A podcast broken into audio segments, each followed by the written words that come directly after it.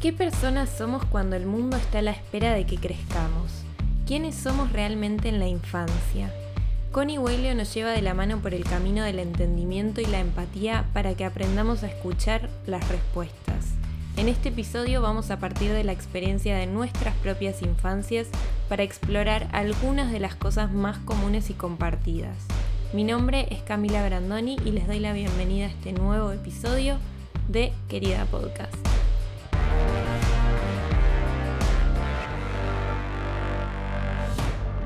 Hola Connie, bienvenida. Hola Cami, muchas gracias por la invitación. Eh, me parece espectacular este podcast y celebro y disfruto mucho como oyente del espacio y me encanta estar acá para tener esta conversación con vos. Un episodio y una conversación muy, muy ansiadas. Hace un rato que estamos como programando este episodio, así que yo estoy mega feliz de poder hacerlo finalmente. Les quiero contar antes un poquito de Connie. Connie es argentina, nacida y criada en Buenos Aires. Es licenciada en Psicología y magíster en Psicología Social Comunitaria por la Universidad de Buenos Aires. Es especialista en salud mental infanto-juvenil, diplomada en adopciones y certificada en psicoterapia EMDR.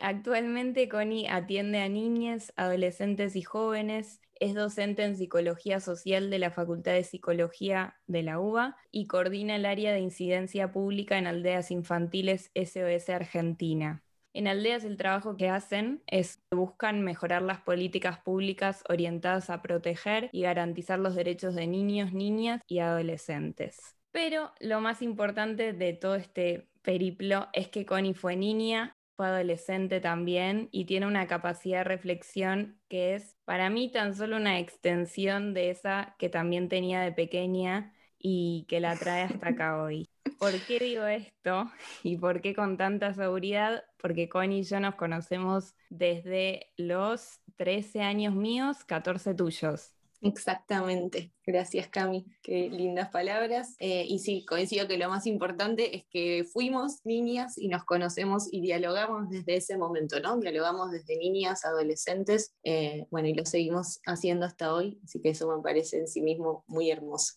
Totalmente, nos conocimos como adolescentes y nos conocimos desde la adolescencia, entonces eh, hay algo de esa mirada que que todavía, y además somos muy de reflexionar y de pensar y de, y de hablar las cosas, y somos muy, muy parecidas en eso, y lo tenemos desde siempre, entonces hay algo de eso que nos permitió tener una distancia eh, muy sana también de grandes y, y, poder seguir reflexionando y hablando de cómo había sido esa adolescencia que fue muy compartida y de las que fuimos testigos, ¿no? Cada una fue testigo de la adolescencia de la otra, de la joven adultez eh, de la otra y seguimos siendo testigos de nuestras vidas, pero hay algo muy lindo de también poder mirar atrás y, y ver todo eso y todo lo que crecimos y todo lo que nos trae hoy hasta acá. Totalmente de acuerdo y y el haber compartido también una misma época, ¿no? Ser adolescente en, en los 90, en el 2000, en realidad nuestra adolescencia fue en el 2000, mm. También marca, ¿no? Un poco fue marcando nuestros caminos y nuestras reflexiones. Eh, así que sí, seguro va a ser súper interesante todo lo que podamos charlar hoy. Muy bien. Cuando seas grande vas a entender. El título de este episodio es el contrario en realidad. Cuando seas chica vas a entender. ¿Pero por qué? porque cuando seas grande vas a entender es una de las frases que a mí más me repitieron y que más rechazo me genera en la vida. Lo que sí puedo decir que me resulta muy satisfactorio hoy por hoy es que tal como pensaba cuando tenía 8, 10, 12, 16 años y me decían eso, no lo entendí nunca. Y acá estamos, cumplí hace unos meses los 30 años, ya nadie me puede negar que sea una adulta, y no solo no lo entiendo, sino que esas cosas que habían sido dichas o hechas justo antes de que me pronunciaran esas palabras muy poco mágicas, me parecen hoy por hoy de lo más violentas, menos empáticas y más dañinas que al menos a mí me tocó vivir. Hace un tiempito ya que trabajo como educadora de niñas y adolescentes y mientras más me vinculo con ellas, menos comprendo todo eso que tanto esperaban que comprendiera a mi edad. Entonces, partiendo un poco de esto de la incomprensión, que a mí me obsesiona tanto, con la adolescencia y con la infancia. ¿Por qué pensás vos, Connie, que están tan incomprendidas? Bueno, creo que una buena manera de arrancar a, delimitar una respuesta a esta pregunta tan compleja es recordar en primer lugar, que la infancia y la adolescencia son construcciones culturales, ¿no? Que esta idea de que existe una etapa distinta en la vida, eh, a la que existe la infancia, que existe la adolescencia, que existe la adultez, son construcciones relativamente recientes en la historia, ni hablar la adolescencia, la niñez en primer lugar, ni hablar la adolescencia que es aún más reciente y la juventud aún más reciente todavía. ¿no? Pero esta idea de que eh, niños, niñas y adolescentes eh, son personas que atraviesan un periodo particular en el que pasan cosas particulares y las personas adultas tenemos un rol y una responsabilidad en relación a la niñez. Eh, es muy nueva en la historia de la humanidad. ¿no? De hecho, los historiadores que empiezan a indagar sobre este tema bastante tarde, en el siglo XX, recién eh, Lloyd de Maus, Aries, son algunos de los principales historiadores que, que trabajan el tema, lo sitúan el sentimiento, la sensibilidad hacia la infancia después del siglo XVIII. Mm. Todavía hay debates en relación a esto a la fecha la verdad es que no se, no se termina de saber con certeza, pero es alrededor del siglo XVIII en donde aparece esta forma nueva de sensibilidad hacia la infancia, ¿no? Sabemos que durante la Edad Media el niño era considerado un pequeño adulto, o sea, no existía esta idea de niños y adultos. Niños eran como una versión chiquitita del de, eh, adulto. Y así se los trataba también, ¿no? Por eso se los, eh, existía el infanticidio como una práctica absolutamente naturalizada, el maltrato, el abandono, que ni siquiera eran conceptualizados como tales, ¿no? No existía el maltrato contra niños, niñas y adolescentes, sino que era, bueno, eran pequeños adultos y se hacía con ellos lo mismo que con las personas em, adultas, ¿no? Mm. Sí, sabes que pensaba, esto no tiene nada que ver, pero no sé, me pareció divertido pensarlo. Viste que hay muchos cuadros barrocos en donde vos ves bebés que en realidad son como bebés adultos, o mismo los niños, ¿no? Como se representan como adultos, y eso tiene que ver igualmente con un desconocimiento de la anatomía y lo mismo pasa incluso con cuerpos de mujeres, porque tenían acceso a los cuerpos de hombres y por otro lado cuerpos adultos, ¿no? Entonces eso se traspolaba y por eso esas pinturas que nos parecen tan graciosas en realidad mm, tienen que ver con un desconocimiento total de lo que es la infancia y la niñez en ese momento. Total, no, no existía siquiera tal categoría, ¿no? Eh, que hoy nos resulta imposible pensar, porque como nosotros pensamos con estas categorías, eh, nacimos pensando con estas categorías, nos parece inverosímil que en otro momento esto no existiera, no se conceptualizara de esta forma, ¿no? Pero lo que decís es muy interesante porque justamente estos historiadores eh, utilizan y estudian el arte. Ellos, gran parte del trabajo que hicieron fue a través de analizar cómo aparecían los niños en el arte, ¿no? En ese momento, que es uno de los registros más fehacientes que tenemos de las prácticas culturales en un determinado momento histórico, ¿no? Entonces, eh, está súper relacionado. Justo. Justo. Em, pero bueno, eso me parece un punto importante de la pregunta que haces. Y después, sí, también me parece importante mencionar que hoy, justamente atendiendo a, esta variación histórica y cultural del concepto de la, de la concepción de infancia, de niñez, eh, que hoy en día, cuando hablamos de infancias y adolescencias, viste, lo hacemos en plural. Eh, justamente porque entendemos que la forma de atravesar ese periodo de la vida, desde el nacimiento hasta la vida adulta, va a ir dependiendo de muchos factores, ¿no? O sea, no va a ser lo mismo crecer en una cultura o en otra, eh, no va a ser lo mismo crecer en un ambiente rural urbano, crecer siendo niña que siendo niño, ¿no? El género va a marcar y va a ser determinante clave en esa experiencia de la niñez, si lo sabremos nosotras. Eh, bueno, ni hablar de la identidad de género, la etnia, la diversidad, las diversidades funcionales, o sea, hay muchos factores que inciden en la forma de atravesar la niñez. Por eso hoy eh, en general quienes trabajamos en este campo nos referimos a, las infancias y las adolescencias en plural justamente para poder eh, salir de esa visión de niño androcéntrica, ¿no? de niño como un sujeto universal y homogéneo. Claro. Eh, que yo creo que sin dudas es uno de los principales problemas y motivos de incomprensión de las niñeces, ¿no? Porque seguimos intentando homogeneizar una experiencia cuando es imposible hacerlo, ¿no? Justamente uno de los principales desafíos que tenemos es atender a esa diversidad y poder responder desde el mundo adulto a toda esa diversidad de modos de atravesar la infancia.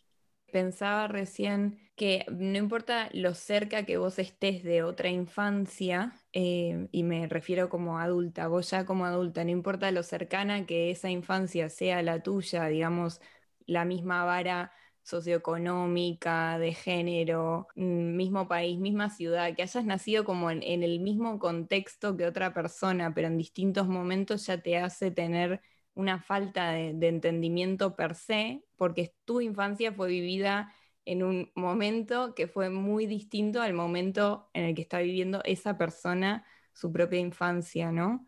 Entonces esto que parece tan obvio, en realidad se vuelve muy complejo porque hay que, siempre intentamos como ir atrás, ¿no? En nuestras propias infancias para entender ciertas cosas o ser empáticas con ciertas cosas y al mismo tiempo hay cosas que siempre son muy desconocidas porque son de las nuevas infancias. Totalmente, porque el tiempo histórico es otro y ni hablar ahora que, cambia tan rápido, ¿no? Tan distinto eh, lo que nosotros quizás pudimos haber vivido hace 20, 30 años de lo que vive un, niño, incluso como vos decís, en el mismo contexto eh, social y cultural. El otro punto que quizás me parece importante también, como, y que probablemente es la base de la incomprensión eh, de las infancias y adolescencias, es, bueno, que en la relación adulta-niña existe una profunda asimetría de poder, ¿no? que en el último siglo empieza a ser problematizada, pero que aún hoy genera mucha resistencia. Eh, volviendo un poco a esto de la infancia como construcción social, pensemos que aunque la infancia aparece como construcción en el siglo XV, la consideración de niños y niñas como sujetos de derecho tiene nuestra edad, Cami, o sea, tiene 31 años. Yo nací, eh, de hecho, 15 días después del nacimiento de la Convención Internacional de los Derechos del Niño, ¿no? Que eh, la Asamblea General de Naciones Unidas adopta en 1989 y que, bueno, es el documento marco y el documento principal en materia de derechos humanos de la niñez y la adolescencia, ¿no? Que hoy está ratificada por casi todos los países del mundo. Hay uno solo que no la ratificó, que es Estados Unidos. Eh, es el tratado más ratificado de la historia. Estados Unidos continúa sin ratificarlo. ¿Y hay una eh, razón específica para eso? Hay varios motivos. El principal tiene que ver con que la convención se mete básicamente en la privacidad de las familias, ¿no? Pensemos que al considerar que niños y niñas son sujetos de derecho, lo que estamos diciendo es que son ciudadanos plenos, ¿no? y de alguna forma eso le quita potestad, como se llamaba antes, a las familias. O sea, las familias ya no pueden hacer lo que quieran con los niños y niñas, ¿no? Los niños y niñas tienen derechos que van más allá de quienes estén encargados de su crianza. Y en esto, bueno, no es un país que quiera, digamos, sacar de la intimidad familiar, y estos son algunos de los argumentos que utilizan para no ratificarlos, no ratificar la convención, y también eh, otro de los motivos es los niños y niñas en conflictos armados, que obviamente la convención se opone ¿sí? a que niños y niñas participen, sean protagonistas ¿no? de conflictos armados y eh, todavía en Estados Unidos esto se utiliza. Entonces, si, si, digamos, el país ratificara la convención, tendrían que cambiar muchísimas cosas de su legislación en materia de derechos de niños, niñas y adolescentes, que evidentemente no están dispuestos a hacer. Wow. Em, si pensamos en nuestra propia infancia, ¿qué cosas ya no son ni se entienden en términos generales como se entendían cuando nosotras éramos chicas? Que vos puedas ver y palpar. Eh, bien, si vamos a lo local, ya que vamos a, pensar un poco nuestras experiencias en concreto, básicamente cuando nosotras eh, nacemos, 1989 en adelante, ya éramos consideradas, por lo menos legal y teóricamente, sujetas, sujetos de derecho. Lo que esto generó en principio es un cambio. Eh, las instituciones tuvieron que empezar a adaptar sus prácticas para estar en sintonía con el nuevo paradigma, ¿no? que la, Convención y la Ley 26061 llamaban a mejorar, cambiar eh, y básicamente poner las prácticas al servicio de la protección y garantía de nuestros derechos, ¿no? como niñas, niñas y adolescentes. Con lo cual, eh, si bien esto eh, eh, es muy despacito, es muy lento, ya había algunas cosas que empezaban a cambiar. Por ejemplo, los derechos, el derecho a la información, el derecho a la salud sexual y reproductiva, el derecho a la educación, empiezan a correrse quizás del, del ámbito de la familia, ¿no? Justamente son derechos, salen del ámbito familiar y empiezan a necesitar consensos públicos bueno, ¿cómo vamos a garantizar el derecho, por ejemplo, a la información, el derecho a la educación, eh, educación sexual integral, ¿no? Eh, que es un derecho de las infancias. La educación sexual integral es uno de los derechos que más problemas trajo y que definitivamente más resistencias presenta hoy en día también. Pensemos la cantidad de grupos, eh, y sobre todo uno muy conocido que vos debes conocer, que se llama Con mis hijos no te metas, que todavía sostienen que son las familias quienes deberían educar en educación sexual a los niños y niñas de su, de su círculo, ¿no?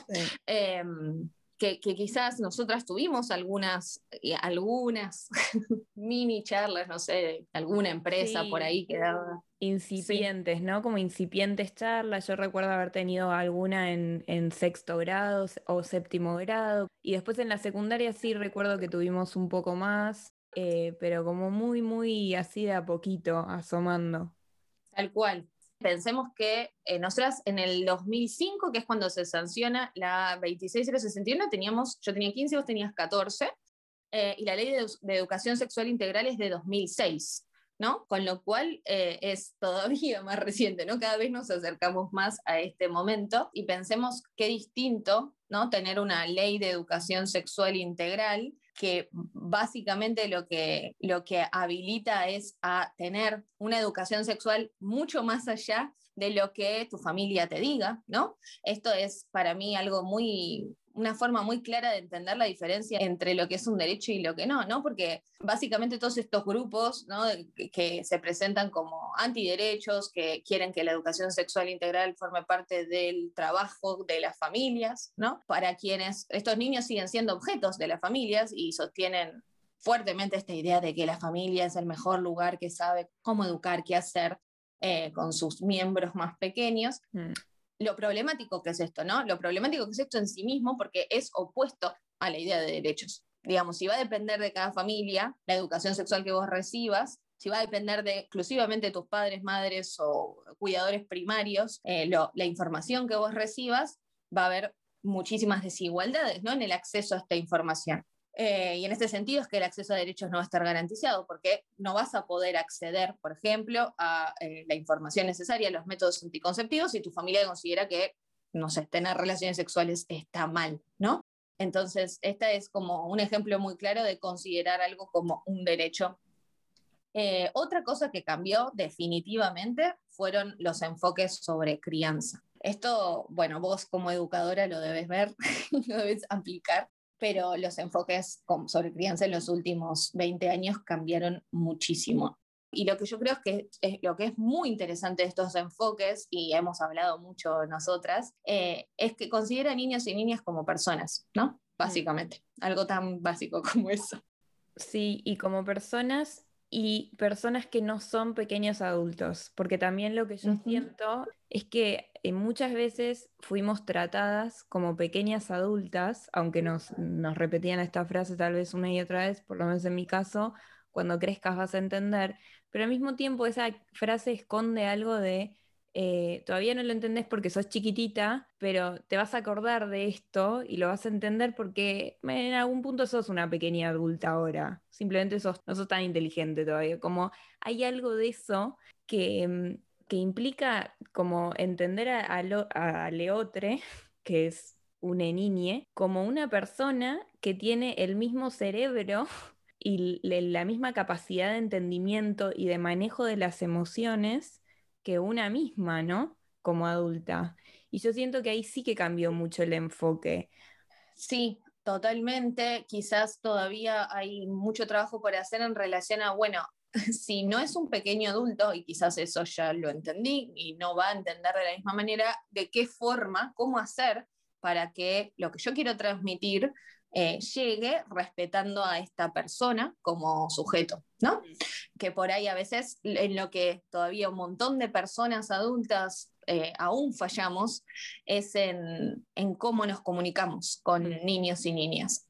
Básicamente porque nosotras no tuvimos una experiencia eh, tan clara, ¿no? Eh, como estábamos en esa transición de los paradigmas, todavía, a pesar de que éramos legal y teóricamente sujetos de, sujetos de derecho, se nos trataba como con, con, esta idea de que teníamos que obedecer y teníamos que hacer lo que los adultos nos dijeran. ¿No? Mm. Esto era, esta era la forma de crianza.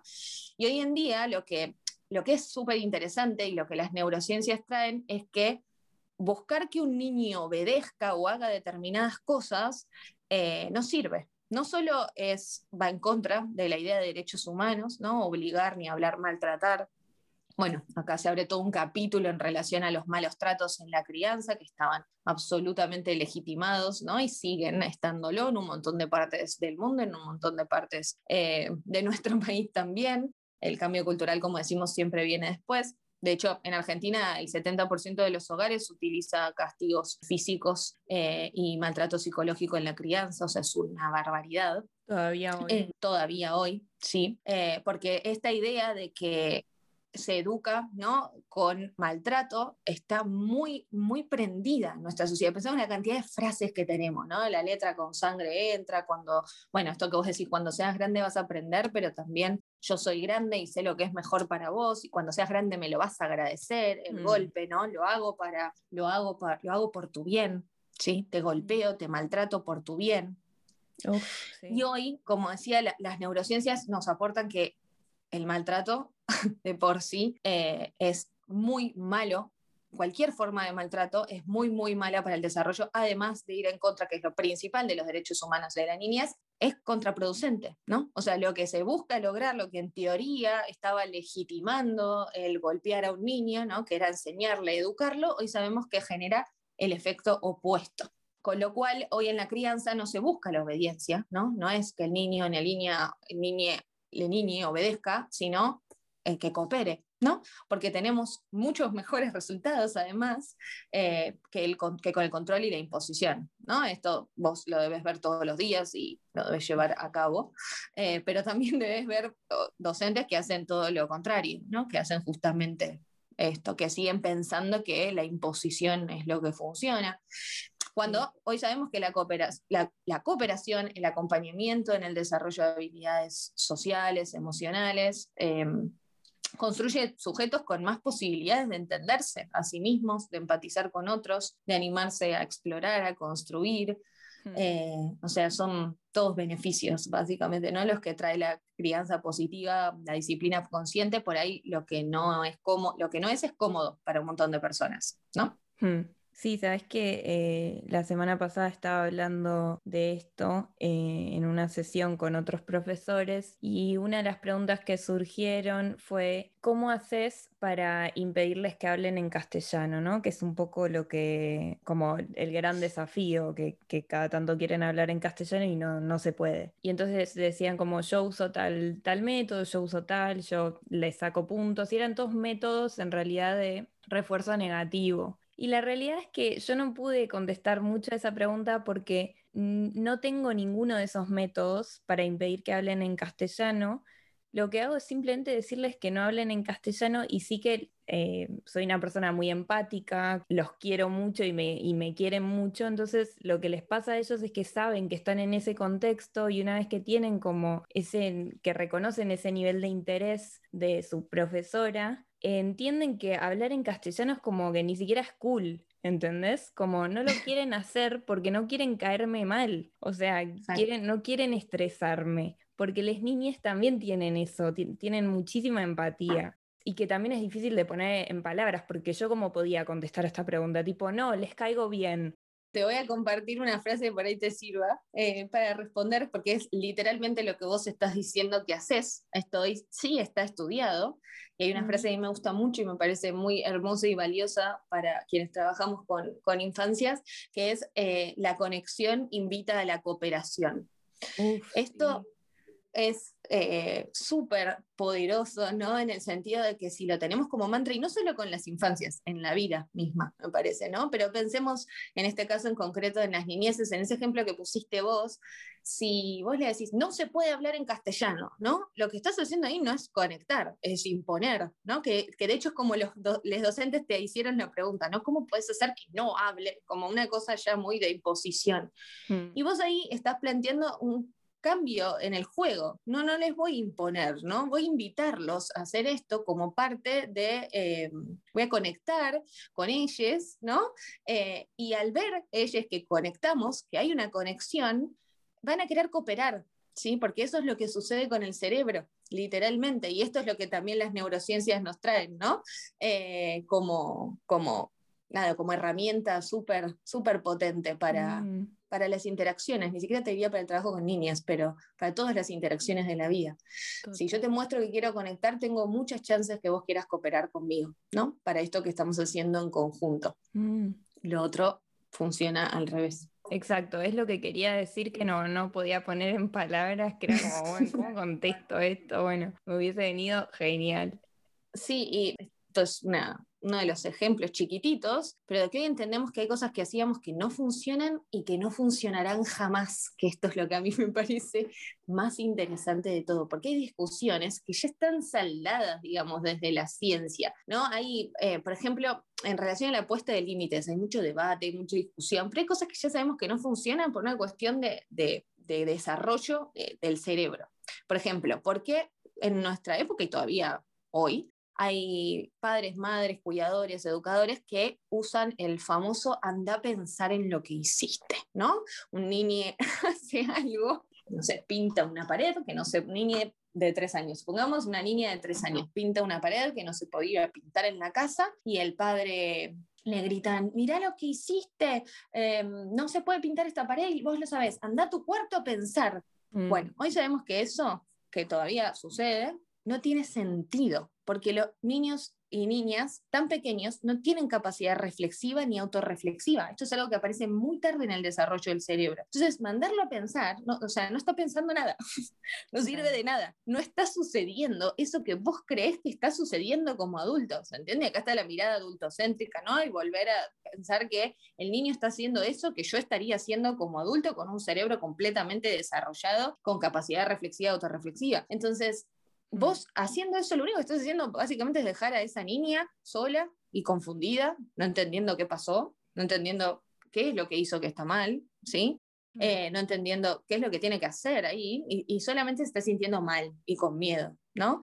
En cambio, sabemos que nombrar las emociones, validar las emociones, e explicar, ¿sí? Además de ser inmensamente más humano, tiene como todo este, este potencial, ¿no? Entonces, por eso estamos cambiando la forma, porque no solamente por una cuestión de humanidad, que es lo principal, sino porque no funcionaba tampoco lo otro, ¿no? Y seguíamos generando eh, relaciones eh, súper hostiles entre adultos y niños y un montón de niños sufriendo y sin entender lo que, lo que les pasaba, que un poco nosotras crecimos, ¿no? En ese, en ese mundo de no entender qué sentíamos, no sé si coincidís. Totalmente. Pero era como que sentíamos, la educación emocional no fue parte de nuestra educación, entonces sentíamos un montón de cosas, pero no entendíamos por qué pero todo esto que ahora, que ahora intentamos cambiar con las niñas, ¿no? que es enseñarles qué son las emociones, a nombrarlas, a expresarlas, a no ocultarlas, a hacer algo con eso, es, eh, no sé, para mí es hermoso, es súper humano y,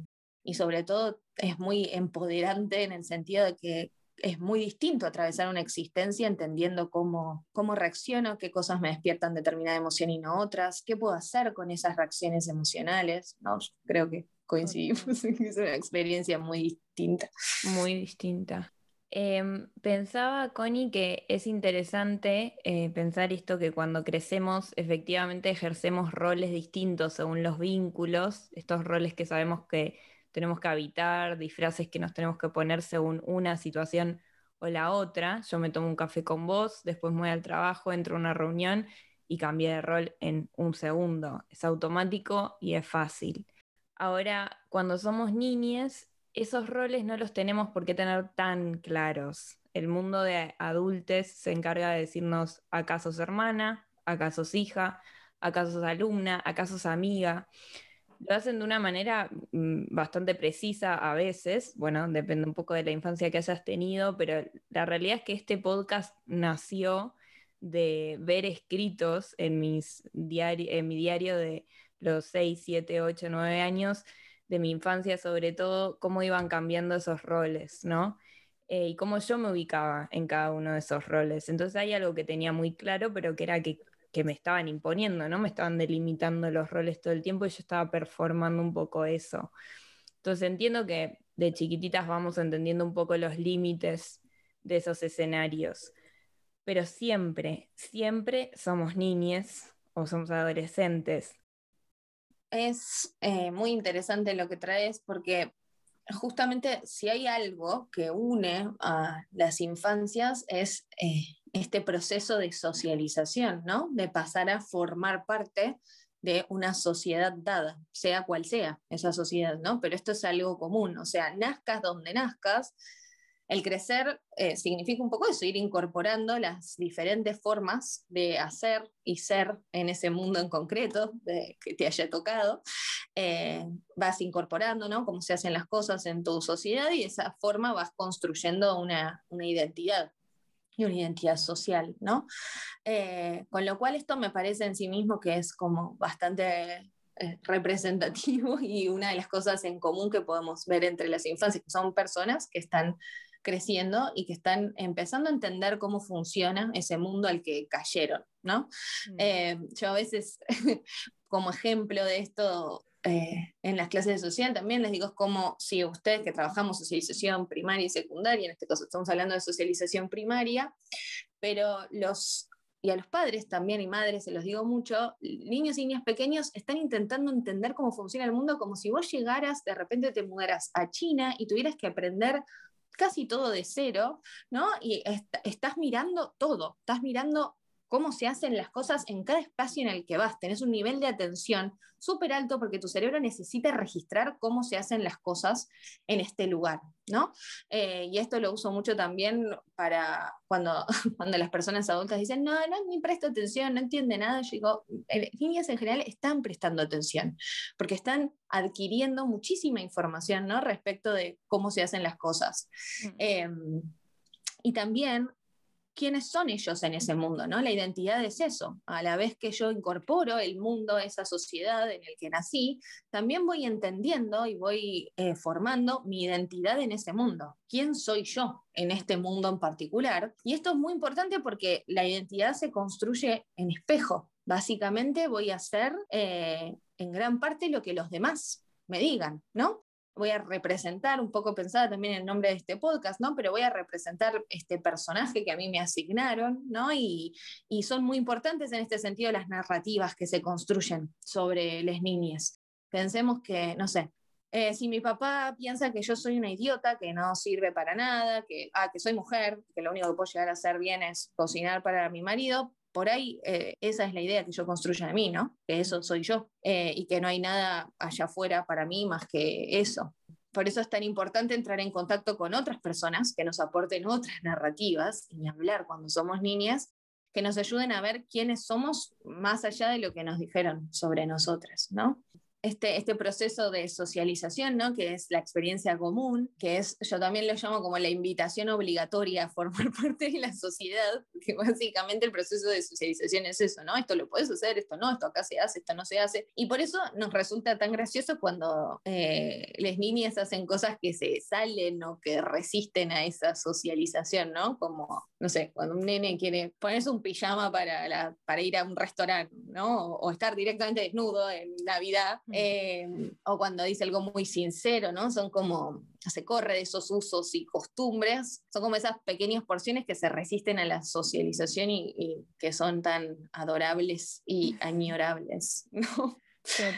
Eh, porque algo de eso se, suele perder con el crecimiento y con eso también un poco la, la creatividad nos programan tanto para responder a, nuestro entorno, para ser lo que se supone que debemos ser, para querer lo que se supone que debemos querer, para que nos guste esto, no nos guste esto, eh, que una de las cosas más lindas de trabajar con niñas es, eso, no ver esas micro resistencias a, adaptarse a lo que se supone que, ¿no? Qué lindo. ¿cómo pensás que podemos darle más espacio a esas identidades eh, de niñas y adolescentes que a esos rasgos de su identidad que necesitan más espacio para desarrollarse? ¿Cómo pensás que podemos detectar dónde está eso y ayudar a darles un poco de eso? Bueno, lo que estás planteando es uno de los debates más actuales en materia de, de, infancias y adolescencias, que es el tema de la participación infantil, porque es uno de los derechos que los derechos no están jerarquizados y están todos interrelacionados, pero definitivamente es uno de los derechos que más nos cuesta como adultos, eh, adultas, proteger y garantizar, ¿no? El derecho a ser oído eh, y que mis opiniones sean tenidas en cuenta está así explicitado en el artículo 12 de la Convención, justamente porque entendemos que la niñez es activa, tiene saberes sobre su vida y es importante que, que les escuchemos, ¿no? ¿Qué tienen ellos para decir respecto a sus propias vidas? Y es, parece, a mí siempre me resulta como increíble que tengamos que, que enarbolar esto como bandera, ¿no? Estas obviedades, que es que las personas saben sobre sus vidas. Em, y esto por ahí las mujeres eh, lo sabemos bien, que nos ha costado mucho la participación en la vida pública y para las niñas es, es, bueno, una de las luchas actuales, ¿no? Sobre todo adolescentes y jóvenes, están intentando eh, bueno, que ser parte de las políticas públicas, ser parte de las decisiones que se toman sobre sus vidas y sobre cómo se va a actuar con, con ellas. Parece algo tan obvio, pero estamos todavía tan lejos. Hace poco tuve una reunión yo por el trabajo con UNICEF y muchos organismos que trabajan en la defensa de los derechos humanos y hablaban varias chicas en la reunión adolescentes y esto era lo que reclamaban, ¿no? Abiertamente. Decían, basta de hablar de nosotras, sí, de nosotras sin nosotras. Mm. Queremos dialogar, queremos decir lo que pensamos, queremos diálogos intergeneracionales, o sea, basta de corrernos del plano, ¿no? Y a mí me, emociona profundamente y creo que tenemos que trabajar eh, para que esto suceda más. O sea, hay muchas cosas que podemos hacer desde lo macro y desde los espacios de participación política y pública, también hay mucho que se puede hacer desde lo micro, porque participar es algo que se aprende desde el inicio de la vida, no es algo que tenemos que dejar para cuando ya pueden participar políticamente, ¿no? A participar se aprende desde muy, muy chiquitites, dejando básicamente que tu hijo o hija decida, por ejemplo, no sé, si quiere comer una manzana o una banana, ¿no? Tomando decisiones, aprender a tomar decisiones propiciando en el aula que se escuchen todas las voces, que se llegue a un consenso, que se debata, por ejemplo, mi, sobrinita que vive en Chicago, eh, hacen, hacen al inicio del mes, creo que es, eligen qué cuentito van a leer. Y eligen y hablan y cada uno dice por qué quiere uno u otro y después votan, ¿no? O sea, se fomenta la participación desde los 3, 4 años de vida en los espacios escolares, o sea, hay muchas maneras. Mm. Em, y hay estudios, hay algunos estudios españoles muy interesantes que muestran cómo cuanto más se propicia la participación desde la infancia temprana, desde la primera infancia, más involucran en la vida pública esos niños cuando son adolescentes. Es increíble porque han aprendido una forma, ¿no? Que es mi voz vale y es escuchada y yo tengo algo acá para decir. Totalmente. Y además pensaba que mm, son muy susceptibles a, a permitírselo a otras niñas.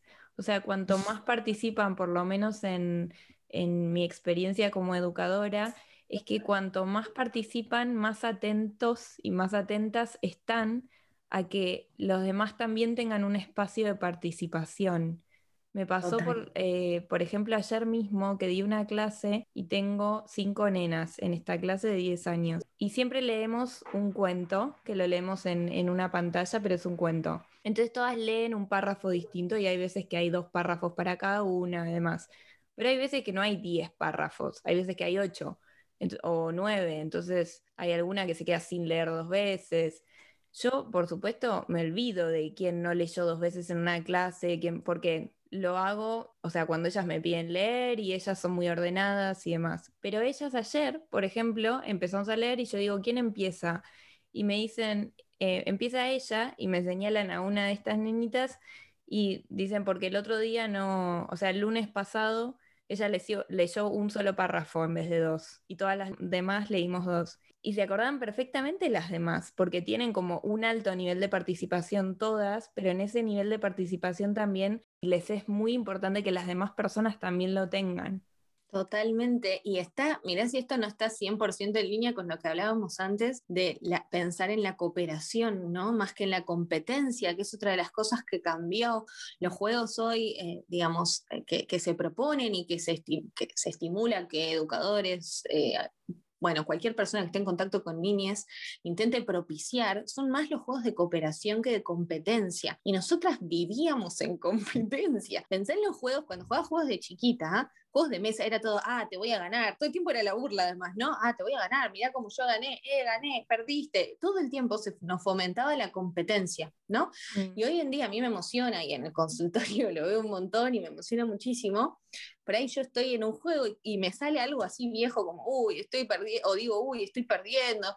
Y muchas veces eh, las niñas con los que trabajo me dicen, bueno, no importa, pero mirás, después por ahí sacas un 6 y vas a ganar, ¿no? Es como, hay otra actitud, no es, ay, sí, estás perdiendo, tonta, es como se, se fomenta desde muy temprano la cooperación, la idea de que podemos, aunque estemos en un juego competitivo, yo no te quiero aplastar, ¿sí? Y después ni hablar los juegos que son de cooperar, ¿no? Em, por ahí yo en el consultorio lo, trabajo muy claramente con el Shenga, que es un juego que se plantea como competitivo, pero que se puede pensar como cooperativo. Eh, y yo muchas veces juego con, con las niñas a ver, bueno, a ver cuán alta puede ser la torre que construimos hoy, ¿no? Y yo te ayudo a estar tranquila sacando esa pieza y respirar y respiremos juntos. bueno, es un juego que sirve mucho para muchas cosas, el mm. Jenga, para la paciencia, para la regulación emocional, para la ansiedad. Eh, te ayuda a que respires, te ayuda a sacarle pieza porque esto es un objetivo que tenemos en común, generar una torre lo más alta posible. No es que yo quiero que a vos se te caiga la torre para reírme de vos, ¿no? Mira qué, qué, distinto, eh, qué tipo de personas distintas que puede generar, ¿no? Y qué tipo de relaciones distintas. Una de las primeras cosas que me dijeron cuando entré en esta academia con este método de juegos fue como, bueno, a ellos les importa muchísimo competir, así que prestar atención a esto. Y la realidad es que no es verdad. O sea, les importa competir cuando son adolescentes, pero cuando son niñas, muchas veces se soplan la respuesta de un equipo a otro. O sea, esto me pasa siempre. Se soplan la respuesta porque quieren que la otra persona igual gane. Y pensé en el colegio eso como a nosotras, cómo está como visto como negativo, ¿no? Esta idea de copiarte del otro, no se puede colaborar por ahí, no sabe, la respuesta yo se lo puedo aportar, este estás copiando, se están copiando, ¿no? Todo, todo lo que sea cooperación entre pares, muy negativizado. Sí, exactamente, sí, sí, sí. ¿Cuál dirías vos que son los errores más comunes que podemos evitar a la hora de tratar une a une, desde lo micro, esto que decías, con un niño, una niña o un adolescente también, en cuanto a, estas individualidades. Algunas ya lo fuiste mencionando, o sea, esto de las amenazas, del refuerzo negativo, ¿no? De los castigos, por supuesto, de la violencia física. Pero ¿cuáles son los que vos dirías que tal vez no tenemos tan presentes, que son más difíciles de detectar o que inclusive a vos te cuesten? Em, bien, es amplia y, compleja la pregunta, pero por ahí voy a empezar con algo que vos dijiste en, este, en esta conversación, porque me parece que es uno de los puntos claves y uno de los errores que yo veo que, que, me parece como más, o algo que tenemos que mejorar, no sé si errores, pero algo que tenemos que mejorar definitivamente es esta idea de pensar que no entienden, ¿no? Eh, creo que el nombre del no entiende es chico, que, vuelve un poco también al título de este episodio, es que se vulneran muchísimos derechos y se maltrata y destrata a miles de niños, ¿no? Porque en el fondo no existen, no entienden. Somos las personas adultas las que, a las que por ahí nos sirve esto de no entiende, ¿no? Para, para no dejar nuestros privilegios y nuestra comodidad eh, de tener que por ahí adaptar eso que queremos decir a, a, una forma en la que esa persona lo pueda entender y pueda decir algo al respecto. ¿no? Porque, o sea, si pensamos que los chicos no entienden, eso significa que podemos hablar de cualquier cosa delante de ellos y que no importe, que podemos hablar incluso sobre ellos, adelante de ellos y que no nos importe. Eh, significa que podemos ir haciendo y deshaciendo con sus vidas lo que básicamente tenemos ganas y que no importe, porque total no entiende, ¿no? Entonces, el no entiende que se termina traduciendo en el ya vas a entender, me parece que es profundamente desubjetivizante y terrible, ¿no? Em, nunca me voy a olvidar un caso eh, que, que, tuvimos en el hospital, donde yo estaba haciendo la especialización de una nena de tres años a la que le habían amputado una pierna, y cuando les preguntamos a, a los, a los papás, eran un papá y una mamá, cómo le habían explicado a la nena esto, la respuesta fue no le explicamos. Si total no entiende, no iba a entender. Wow. O sea, ¿entendés? O sea, lo que eso significa, ¿no? Le cortaron una parte del cuerpo y nadie le dio un marco a esa situación. Es dramático pensar que los niños no entienden. Mm. Y así sucede con todo, y esto sí los, yo lo sigo viendo un montón, sucede con la muerte, personas que desaparecen de las vidas de los niños y los adultos pensamos, no, no importa, no va a entender, no le expliqué que se murió el abuelo, pues total no lo va a entender, ¿no? Mm. Con los nacimientos, con las enfermedades, padres, madres que atraviesan enfermedades, que por ahí un cáncer, que se les cae el pelo y nadie les explica a los chicos qué está pasando.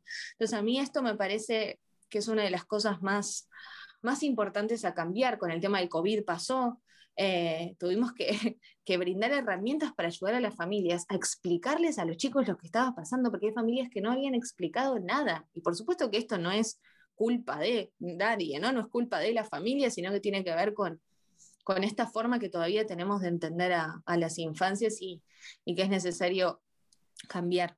Mm. Y relacionado un poco con eso, creo que otro gran error es no entender ese lenguaje propio de la infancia, ¿no? Y tener una visión adultocéntrica eh, del mundo. O sea, no entender que con un niño no nos podemos comunicar igual que con un adulto, justamente porque lo, todo lo que hablamos, ¿no? Está en desarrollo, no podemos exigirle lo mismo que a un adulto. Em, y esto es lo que va a llevar muchas veces al maltrato. Yo creo que, que otra de las cosas, respondiendo a la pregunta, eh, es conocer, es informarse. Como respuesta a muchas cosas es informarse. Si entendemos un poco más también de desarrollo infantil, vamos a entender mucho más con quién estamos interactuando, ¿no? Eh, y qué cosas va a poder entender, qué cosas se las tenemos que explicar de determinada forma para que las entienda en un determinado momento y de otra forma en otra. Pero bueno, eso requiere mm. trabajo y por ahí hay muchas personas que, que no quieren hacer este trabajo. Y hay otro gran problema que yo veo, que es la idea de pensar que todavía persiste mucho, que hay niños que son malos, ¿no? Eh, que hay niños que son malos, que hay niños que son violentos. He escuchado decir que hay niños que son psicópatas a cinco años. O sea, esto es algo que circula un montón. No sé si vos lo escuchás. Ay, sí, por Dios, me desespera esto, este mito.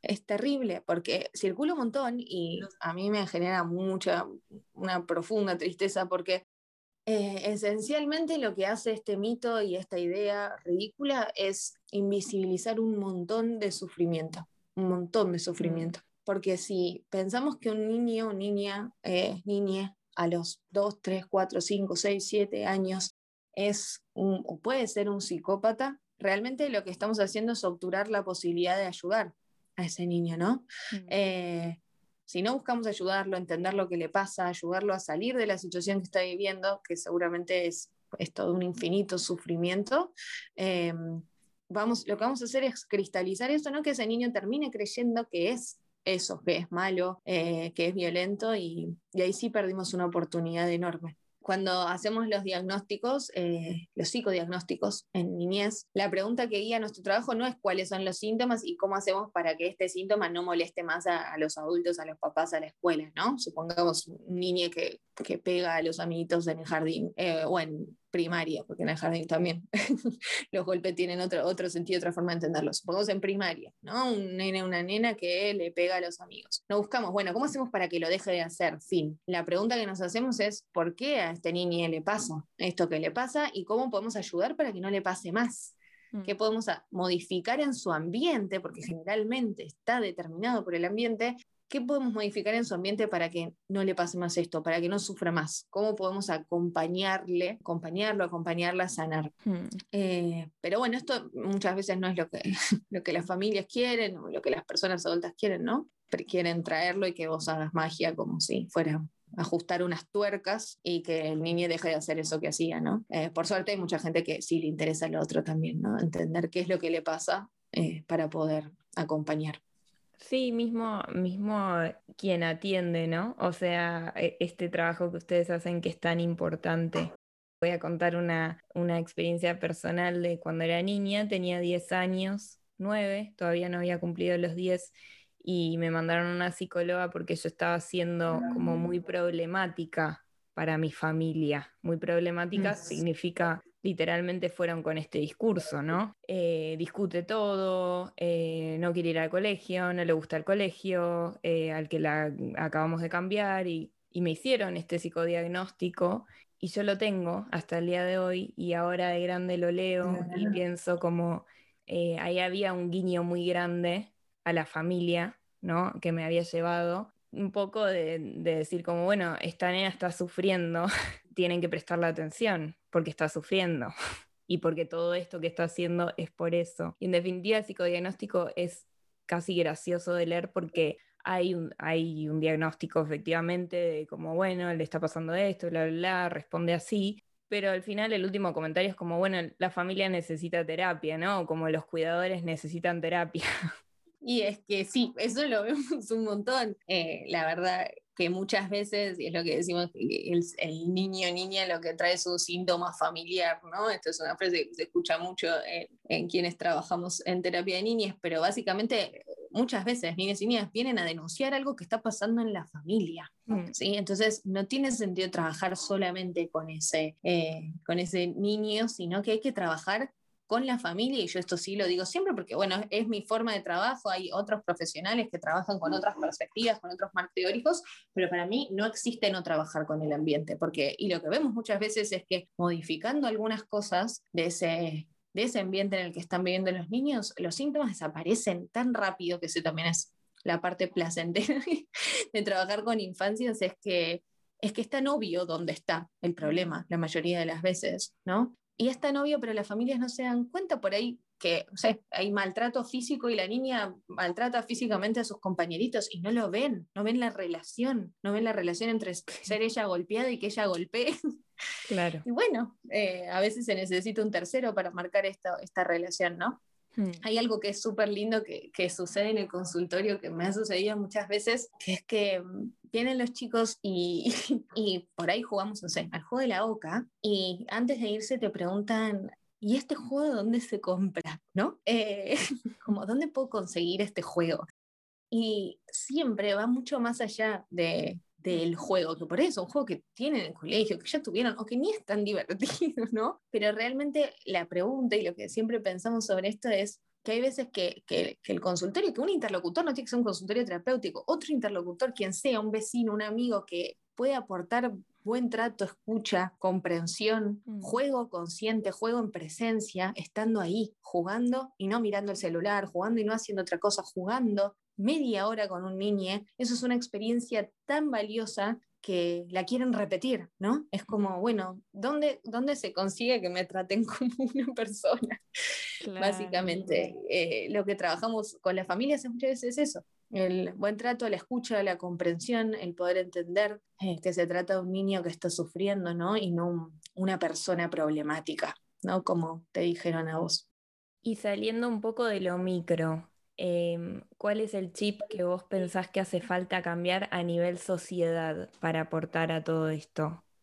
Y a responsabilizarnos como sociedad en su conjunto, a dejar de pensar que, bueno, es solo el papá y la mamá quienes tienen injerencia sobre esta persona y nadie más y yo no me voy a meter. Meternos un poco más en las crianzas, pero en el sentido positivo, no como, no para policiar a las crianzas, sino como para decir esto lo estás haciendo mal, esto bien, sino para aportar herramientas, para aportar otros modos, para tener estas conversaciones, para discutirlo, ¿no? Porque la crianza termina siendo una tarea de todos todos estamos constantemente en contacto con niñas y las formas en las que nos relacionamos con niñas van a ser determinantes y van a ser experiencias concretas para cada uno de esos sujetos, ¿no? Y para, para lo que generemos además como, como potenciales nuevas representaciones o nuevas prácticas en relación a, a la niñez. Entonces yo creo que esto es central y que se puede hacer desde, desde el lugar de cada uno, mm. definitivamente.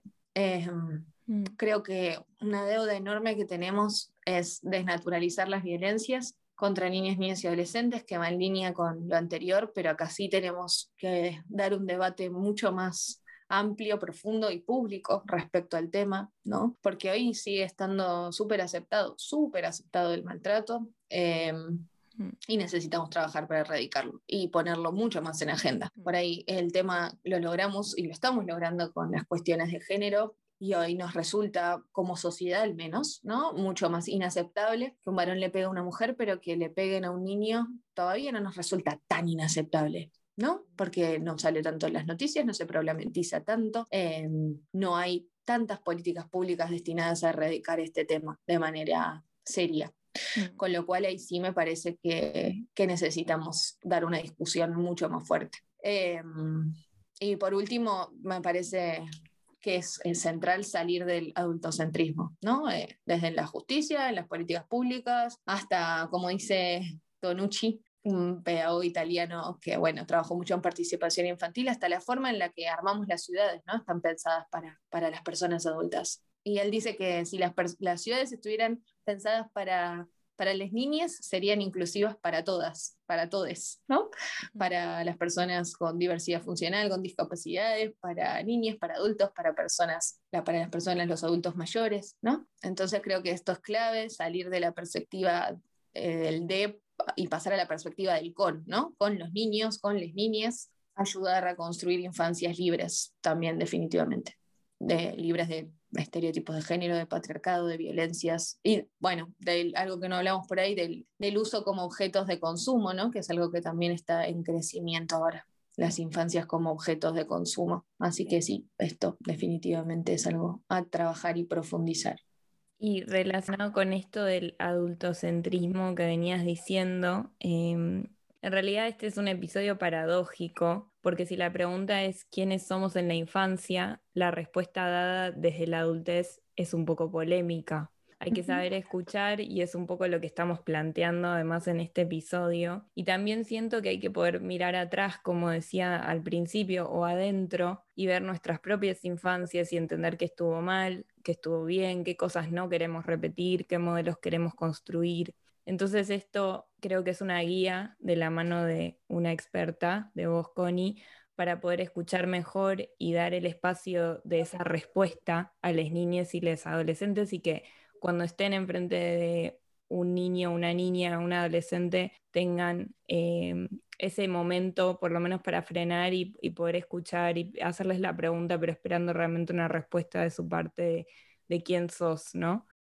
Así que gracias, Connie, por tantísima data tan necesaria. Gracias a vos, Cami. Lo último que dijiste, la verdad es que yo también eh, pensaba en el título ¿no? de este podcast y pensaba por ahí que parte, es parte del desafío de nuestra generación dar vuelta a esta frase, ¿no? Si damos vuelta al sentido de esta frase, cuando seas grande vas a entender, ¿no?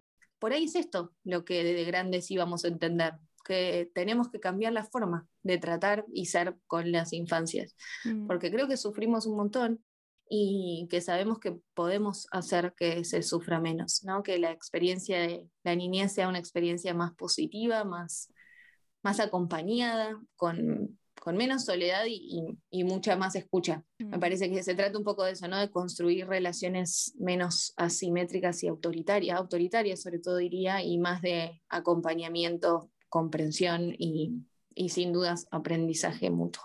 Mm, totalmente. Muchas gracias, Connie. Gracias a vos por el espacio y ojalá algún día puedas tener de invitada algún adolescente, joven o niña a este podcast. No dudes que está en los planes. Están los planes, ya veremos. Eh, por cierto, antes de que cerremos, quería dejarles también a, la, a, quienes nos están escuchando la data de tu Instagram. Connie tiene un Instagram en donde va poniendo y va subiendo un montón de información relativa a infancia y adolescencia que es súper útil y que les recomiendo mucho que sigan. ¿Qué es? ¿Connie Weilio? Sí, Connie Weilio. Connie Weilio la encuentran así y ahí pueden ver también otros videos que hizo Connie y, bueno, como ya habrán escuchado, es una genia eh, y es muy clara en las ideas, es una persona súper empática y, y súper experta y capaz, así que ahí vamos, a seguir escuchando Teco. Gracias, Cami, gracias por la invitación, por tus palabras tan lindas y bueno, felicitaciones por este espacio espectacular que armaste, que, que disfrutamos mucho y que me parece que tiene, que es una herramienta enorme para que para que muchas ideas, estas y otras que vos nos compartís, eh, lleguen a más gente y de una forma tan linda como el formato de conversación. Así que muchas, muchas gracias. Esto fue Cuando seas chica vas a entender, la entrega número 13 de Querida Podcast. Mi nombre es Camila Brandoni y les espero la próxima semana con más preguntas sobre quiénes somos en el desamor.